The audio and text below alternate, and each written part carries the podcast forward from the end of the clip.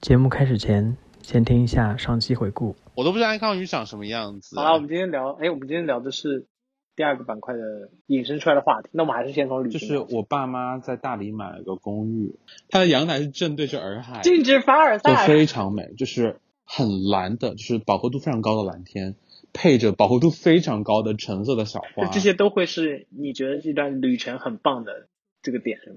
就是哦，我妈打卡了很多网红都还没有打卡的，看起来非常网红啊，就很爽。对，而且其实我不知道我这辈子还有没有可能去。首先我觉得意大利是我当时个人体验非常好的地方你这你。开始提的这个地方，我突然发现，哎，这个我们是可以聊一对下，啊，因为我你去了呀。对呀、托斯卡纳吧。啊呀。就当时我们是开车，是那种傍晚黄昏，然后才到的那边住的一个小旅店，然后整个氛围就很棒，然后用的香薰我都记得是一个树莓和葡萄味的。那你觉得你拍照的目的是为了什么？我觉得一个是分享嘛，还有一个确实是记忆。哇，当时好做作，就经常会有这样加州。我觉得它很棒的一点，然后还有我觉得就是尤其是纳帕酒庄吧，当时我给我的体验特别好比如。说纽约这样的城市，生活工作了很久，所以旅行对你来说就很像是一个逃离到一个完全不一样的世外桃源，然后去享受一些对，风景，就是可以远离那种城市工作的那种感觉。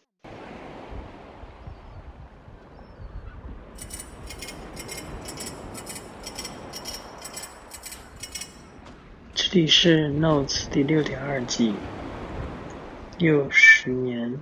所以你觉得你在朋友朋友之中算是比较，就比如说有人要去哪里旅行，是经常你是会被问到那一位吗？还是你通常是要问别人的那一位？我被我会被人问过，但我以前就是现在已经其实已经疏远了的朋友，但我有一位他就是，我感觉他全球很多地方他都去过了，所以说我以前会问他然，后现在因为你去的地方也会有点，就是 慢慢打卡的变多了嘛，可能也有很多人会问你。对，就就有些大家都很想去的地方，比如说像夏威夷，然后像冰岛，还有像瑞士，那这种地方就不是很多人特别熟嘛。那有的人如果他在决定他要去哪里的时候，他问我说：“你觉得哪里更好一点？”然后我会跟他们推荐。不是因为，难道主要原因不是因为贵吗？啊，我我其实不知道，因为我因为每次我去玩的时候都是跟我爸妈一起去嘛，那所以我我我我负责的是说研究去哪里好玩对吧？对，哪里好玩，然后我做好翻译，然后付钱的时候，那就是我爸直接在那边掏钱了嘛。就是在在以后你会想说，有我当然想，我跟你讲，我有一个清单，就是就是跟对嗯象吗？对，就是这么讲吧，就是如果一个地方好，我会想说，我需要再来一次，但是要跟喜欢的人一起来。就是比如说，我可以这么讲，比如说像冰岛，我其实非常喜欢冰岛，当时在冰岛体验，但我不会说觉得我一定要跟对象一起来，因为冰岛在那边玩的、看的东西，我其实觉得我跟谁都可以，我可以再跟朋友、再跟爸妈，说或者跟亲戚都是一样的。但是说，如果我要再去意大利的话，我会觉得我想要跟谈恋爱的人一起去。还是要还要夏天嗯，对对对，就是我最讨厌夏天，但是我必须要夏天。啊？真的，这个这是有执念，虽然虽然是执念了，但是我很赞同。对，是，我有同样的期许，因为我我去意大利是冬天啊，好想旅行啊，真的是，我也好想旅行。唉，我可能会，我有想，我一个人就飞到巴黎去，自己待待一周这样子。哎，嗯礼貌吗？啊，不礼貌吗？只有巴黎吗？我在哎，你把你刚刚还夸过伦敦呢，你把伦敦放于置于何地伦敦的话，就？OK fine 你知道的，你知道为什么？啊，就会觉得有点怪怪的。对对对然后我们上次有聊到说，虽然不能说逃离，但是至少是换一个环境，让自己换一个心情。然后之前有聊到你之前辞职这件事事情，我刚才我刚刚平翘舌有没有发对？嗯，辞职。对，对的，辞职。那个，我我刚才莫名莫名觉得我的平翘舌好像发的不太对。呃，对，然后，对，我们上次有聊，但是好像只聊了一半。就是你说你最近辞职了这个事情，会让你觉得自己好像这两年的一些心境变化还挺大的。我觉得，因为我以前在南大的时候嘛，然后我的成绩不太好，就我学的专业不是我很擅长适合的。所以，当我到了纽约去学一个，对，但我是真的差耶，我是疯狂挂科。我是当我到纽约之后，嗯，学一个自己喜欢的而且擅长专业，然后我可以就是很认真说，我当时就是年级前列的那种。然后我找实习找的也很容易，自己走在了康庄大道上的感觉。然后又因为这个行业，尤其是在纽约。的广告业是真的压力挺大的，而且活非常多。我当时工作公司我没有特别喜欢，然后就各种原因在累积下来，就几年下来，就整个人对这整个行业产生一种非常强烈的厌倦的感觉。就可能每天去公司，我能很容易的完成我分内的工作，然后我剩下时间就是用来厌恶我的同事和这家公司。和这个业界其他人，然后后来意识到了，就是说，这不是说我换一个感觉更棒的工作就能解决的问题，可能我的问题是出在了我的身心健康上面。你不应该把你在一个行业里的成败和位置的高低用它来衡量你是否快乐，这样子的话，你就会变成我看到的其他的一些五十多岁的。中年的男男女女，有的一直没有结过婚，有的离了婚，有的分了手，他们可能确实非常有成就，也许他们追求的就是只有事业上的成就，但那不是我想要的。但是你辞职这个决定是，或者说现在这个局面，你曾经在做这个选择、职业规划的选择的时候，有想设想过吗？完全没有设想过。我以前是特别注意，就是你职业的每一步要怎么走的。我都甚至当年我进我这家公司，我觉得它不是大的广告公司，我都不想在领英上面更新。我自己的感受是，工作真的，就算是我觉得它是一个我很想做的东西，然后如果觉得他可能每天都很有创意，每天可能都是很让我兴奋、好奇，然后觉得很愉快的一个工作环境。和内容，但是做久了，做了几年之后，还是会觉得说，哎，可能这个行业我了解了，大概是这个样子之后，我就必须要接受一个现实，它可能就是这样子，而且它有可能，对，就是没有办法突破的。那这个时候我就可能会觉得说，我的选择是不是好像出现了一些问题，我我就可能需要休息一下。这就是为什么我之前觉得我可能经常 会间歇的原因之一。你是这种感觉吗？就是我刚才描述那种。我是这样想，因为我目前我突然意识到，我可能没有那么热爱任何一个行业。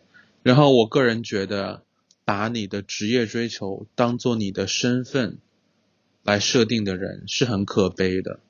我不想以这种方式来生活，就是我不想说我这辈子都在追求在某一个特定的领域里面要成为他的佼佼者，或者说做得很好的人。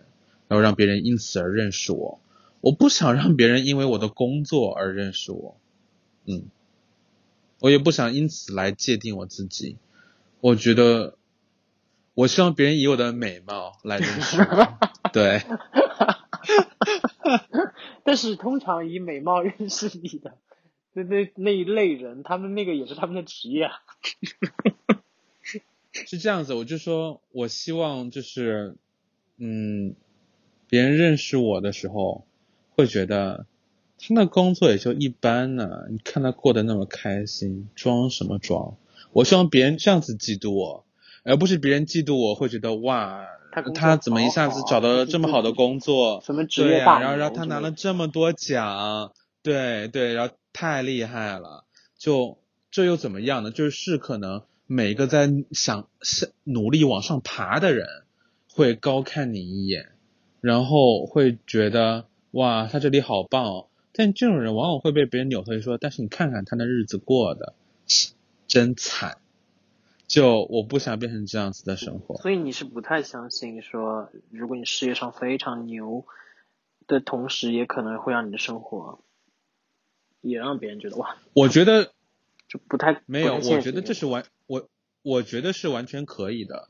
你工作生活双丰收是完全可以的，但是我不觉得我还有那个精力去能兼顾两边。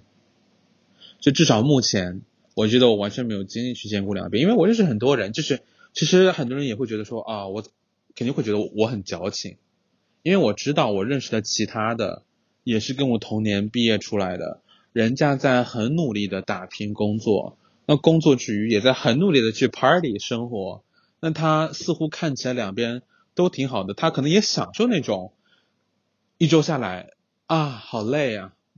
玩了很多，工作了很多的状态，但这不是我的追求。我没有想要把生活过得那么满。你会不会觉得是因为不太有生活压力？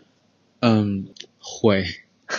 对，就我我也可以明确的说，就我之所以可以说我想辞就辞职了，那就是因为我爸妈给我创造了不错的条件。就肯定不是所有人都说啊，我也这样，嗯，对，都可以这么做。因为尤其在我辞职的时候，我也跟很多同事聊过天，那大家都是说，那能不工作谁想工作嘛，对吧？因为其实我觉得你之前就是至少你在朋友圈或者说在朋友之间呈现出来的状态，的确是工作时候还蛮努力的，然后开会啊，然后各，然后你 story 有时候也会分享你工作中的一些内容嘛，然后呢，你又在疯狂的看剧，然后在疯狂的。涉足你喜欢的那些影视的内容是的，对，然后就是就像你刚才描述的，就像你刚才描述那种状态，就是拼命的工作，也拼命的在社交，让自己过得更丰富的那种状态。我觉得可能是因为我身体健康的状况的一个转变吧。就当我生活变成我只能顾一个方面的时候，我我我之前把这一个方面设定为了工作，那其他我生活的方方面面都感觉在崩塌的感觉。而且，然后放掉之后，你跳得出来能看，就说确实没有比，确实没有必要把它看得那么那么重要。而且说实话，现在很多人都在意识到，就说事业上有追求自然是很好的，但是当你不能把你的生活放放为重心第一点的时候，那你需要重新审视一下你的生活。哎，你的你的就是很多人都意识到的这个很多人是指，我觉得至少是业界，纽约广告业界的。因为最近我不是也说吗？我在 freelance，然后我也通过跟新人聊天，我听到的就是目前很多我这个岗位的人很难找到人。然后我之前还看到了有一篇文章，忘记是美国哪个，反正是某主流媒体上面的，就在讲，就是说有一个很大波的，就是辞职的热潮。一边在一边你在说辞职两个字，一边我又正又收到一封剧情，妈的，我现在应该是不是？对，就是但确实是，就是说在美国现在有了很大一个辞职的热潮，就是而且说你可能以后你都没办法把这些人雇得回来，就是人家可能都不愿意回到这个工作岗位上面了，因为说新冠让很多人意识到，就说心理身体健康，然后跟自己关心热爱的人在一起。度过生活的每一天，其实是更重要的一件事情。所以说，当你的工作没有办法满足这个时候，很多人会去找其他的工作，能够满足这些条件的工作。你正在收听的是《Notes》第六点二季的节目，又十年。本节目可以在网易云音乐、苹果播客、小宇宙、荔枝 FM 订阅收听。因为我我自己觉得我在职业或者是生活上的一个转变点，是因为我年龄增长了之后，突然有意识到一些压力和环境的原因，就是因为当时在国内嘛，所以我做出一些改变跟选择。但是你的主要原因，我听起来 好像还是因为身体，身体的那个警告突然让你意识到说，我需要关注一下我没有关注过的某一方面。对，但其实我觉得也可以算是年龄的增长吧，因为。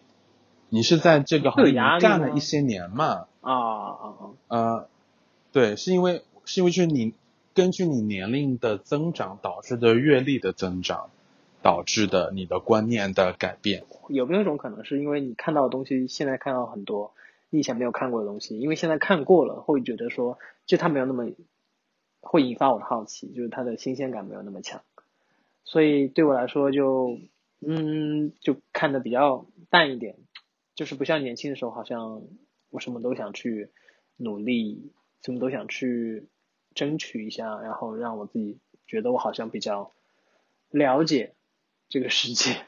我觉得，与其说是新鲜感没那么强呢，可能是就看明白了，就是这个行业到底是什么样子的。就当时入这行的时候，就觉得这是一个非常光鲜、酷炫。所以说，我觉得我们就是广告业，我们被老师做了广告，做了广告业的广告。我们看了关于广告业的虚假广告，就是这样子。因为你想，就是我刚毕业的时候，我连续参加了两个奖项的 party，我在上面都拿到了奖。那就对于人的虚荣心是一个极其膨胀的状态，你知道吧？然后你也突然意识到，对的，老师说的过去的一切都是真的呢。就是我累了那么久。我真的拿到这些奖，好棒哦！然后就是这种感觉，哇！我走到人生巅峰，我职业才刚开始，然后天哪！你能想象后面五年我能走到多高吗？就是这种感觉。哎，你不会觉得说，你不会觉得说，哇，这个人生巅峰来的有点有点快，就不会是我的人生巅峰了吧？你不会担心这个吗？没有哎，因为当时就是觉得这这仅仅是刚开始，以后会更棒，就这种感觉。你现在不会有那种虚荣吗？现在不会有这种想法了，因为就是说，就是那样。是这样子的，就是入职了之后，你会发现每年可能有机会去做的，真正能去冲击奖项的作品，可能是很少的。可能你一年都不一定真能碰到，或者可能你公司有，但是做它的人不是你。可能很多人干了十年，才能有机会碰到一次，然后去评一个奖。然后可能那个奖呢，公司又因为预算，然后是那个门票啊，也要几百刀啊什么的，那可能你都不能去。然后呢，领回来的奖杯的数量，他是会发几份有的时候，但就是参与的人可能更多，你都不一定拿能拿到实际的奖杯。你是能在你的简历上去写，你确实实实在在获了奖，在这个奖的网页上面也会实实在在记上你的名字，但就是说。你想要一个什么程度的证明嘛，对吧？就对于我来说，我当时特别在意的就是，我想要实体的奖杯，我想要把我获奖这些奖杯全都放在一起，我要拍照，我要上传，然后我要让别人来点赞，它看起来确实挺酷炫的。然后可能刚认识你的人，你拿这些东西来介绍你自己，确实也会觉得特别长面子。但是，难道你想让关于你的信息就是关于这些奖的吗？我向你发誓。拿 奖的这些广告，就一个个拍的是很好，但我真的百分之九十，我除了在那个奖项的网站上面，我在生活中从来没有看到过他们。嗯，所以就就越来越觉得这像是一个业界内部的自嗨行为。那你认真说，因为你刚才说那句话，其实我还蛮蛮蛮感触的。但是我想让你认真的说一下，你你说你不希望别人是因为哦，他得了这个奖，然后哦，我知道他是因为这个。那你真实的现在有什么想法？就是你希望别人知道你是因为什么？不要再跟我说是外貌哈。我真的有有一定成分，我会觉得我希望别人是觉得啊，他长得好看，这样子认识我的。因为我其实是一个非常肤浅的人，但是可能更多的部分我会觉得，我觉得会很老土吧。就但是我会觉得，就是别人会希望我是一个谈到，我会觉得我是一个挺好的人。因为我很少获得这方面的称赞，说实话，就说我是那种你找我帮忙，我会来帮你的，但是我帮完之后我会吐槽你的人。然后我记得，帮的是什么忙？你还要去吐槽人家？但我就忍不住嘛。然后，但因为我我记得很清楚，我在大三的时候，就在纽约这边的大三，我广告课上的一个搭档，然后有天我们在聊天，他就突然。看着我，他就跟我说：“You're not a good person。”哇，他他就直接这么跟我讲。就他不是对我的攻击，他也不是说观察了我很久对我定了性的那种一个结论，但是就是他当时就在当时就以他当时对于我的了解，他就说 You're not a good person，但就其实那件事情我当时就笑笑过去了，我也没觉得有什么，因为我就觉得 Yeah I'm not a good person，然后但事后那回去就哭了开始。就可能过了几年，然后我意识到，其实这是一对一个人很重要的评价吧。就说我没有说我在刻意的要做什么对别人坏的事情，但就只是可能就是说，有时候有的人需要我帮忙，我明明可以帮，我就假我就懒，我就找了个借口我就不帮了。那或者有时候我可能明明可以夸别人一句的，但我就我自己觉得尬，我就不夸了。但后来就是感觉这么多年过去了，就是真的就是说放别人一马，然后也放自己一马。但其实有趣的一点是，你其实并不知道他当时为什么说这句话，因为原因很多是你自己在反思的，嗯，自己觉得你可以做得更好，让别人不会这么说，然后你得出的结论是说，好像我我当时我我大概猜测就是说我，因为我有很多就是像我很 judge 别人啊，或者有时候。mean 一点啊？我觉得这是自己一些很有趣的特质。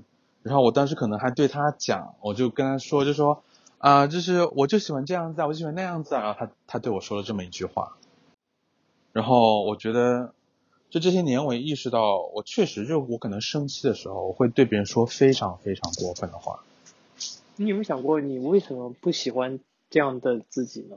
因为其实我没有觉得说这样的东西好或不好。我觉得是这样子，就大家觉得，大家觉得毒舌很有意思。那这样子毒舌的你，是一个什么样的存在呢？你是一个别人生活中的谐星一样的存在，就是你是一个幽默元素。而且毒舌只只有在 被毒舌的对方不是你的时候，它才是有意思的。因为所有过去那些会点赞我、骂别人的人。当真正被我骂过了之后，那肯定是当都是跟我撕逼了呀。但后来就是说，如果不是非常必要的话，就确实努力的站在别人的角度上面想一想吧。而且我跟你讲，这个启发是怎么得来的呢？我说你都不敢相信，是看神奇女侠得出来的。就是啊，真的，它中间它中间有一段台词。打广告，我跟你讲。没有，就是我还记得《新女侠》里面，他就是当时新女侠她有一个小团队嘛，然后其中有一个是一个中东中东裔的，应该是一个男的，他当时就说他想当演员，然后然后新女侠就问他说为什么你没有当演员？他就说我们每个人都有别人看不见的自己的一场 battle，而且你对别人态度好一点，其实别人是真的。能记住的，因为当我离职的时候，我有个同事，他跟我就说，就说，他说我真的很感谢你，就说你是当时我来公司里第一个愿意跟我说话的人，然后我就觉得哇，就被 struck 到，对，因为然后我确实记得，因为他首先这个公司本身不行，我想说，就是说新来的人 会觉得，你懂吗？所以新来的人会觉得非常孤立。哦，我懂，我懂，我懂你这句话的意思。是真的被被孤立到没有人去鸟他，你知道吗？然后当时我职位又是 junior 职位。你那句话也有点点命了，但也还好。没有啊，这个公司真的不行，这个公司真的不行，连续离职。我跟你讲，就在我离职前后，很多人连续离职。就包括工作这几年来，就说这个工作呢，我也不后悔。就说这个公司本身它是有很多问题的，但是。我确实遇到了我觉得非常非常棒的同事，有一些，就人挺好的，然后，对，然后你会意识到，就是说，比较好的人，他对，就我意识到他们对于我的影响，你确实会让你自己想要，就说，我可能也希望自己是这样子的人，对，就说不是说他们工作能力有多突出，就是说。就真的就是对别人展现善意是有作用的，对。是是因为我做节目做太久了，然后已经无形的生出了一种鸡汤万能鸡汤的功能吗？怎么为什么我没有想到我们今天聊这个最后快收尾的时候，这么多就是好暖的句子，然后是从你口中说出来的，我就有点惊讶。好，我不应该这样。但其实也不是这样，这是真正的自己的感悟吧。我最后想问，我最后想问，就今天今天的这个聊天的最后想问一下是，你会觉得这是成长吗？我觉得这嗯肯定是成长，就是因为我说我觉得在学校里你是不会有这样的成长，因为大家都没有学到该真正的如何去对待别人吧。然后你在工作的地方待久了，你工作久了，你会看到不同不同的人，他们如何对人接物的，然后他们做的这些事情是如何反过来影响。别人对他们的看法的，那肯定没有谁想要去当一个混蛋嘛。当然，广告界很多人都很热衷于当混蛋。是就当新冠在北美刚开始的时候，就说我这边这个也买不到，那个也买不到，在那抱怨就说 I'm dying in here。就是有同事就已经还是被公司辞掉的，被公司开掉的那种。她是一个四十岁左右的女的创意总监。她说：“我可以跟我丈夫开车过来接你，然后我们家总我们家永远会有足够的食物给你。”然后当时就觉得很感动。真的，对，我真的觉得你们 为什么今天听你的故事就感觉你你这两年就是特别是这两年，因为你刚才说神奇女侠说是一七年的事情嘛，然后你这两年经历了疫情的故事，就是有一种哇，怎么有这么多感人的故事？然后感觉我自己经历了一个假疫情。你是身为一个学生体验型，然后我不想抨击学校这个产业。和所有的天下所有的学生们，但我觉得我一个观点就是，我从到纽约上学之后，我每一年出去实习完，我在实习的过程中，我的最大的感受就是，这边的人才是真正的有水平的、有思想的，而且心地比较善良的，还有能力的好的人。学校这群傻逼都是哪来的呀？就说一想要回学校面对那群。就是互相捅刀子，然后能力又不行的傻逼，就觉得天呐，我还要跟这些人一起上课，就真的太蠢了。好的，我我成，我好像成功的把你拉回来了一个。感谢收听本期的节目，这里是 Notes 第六点二季，又十年。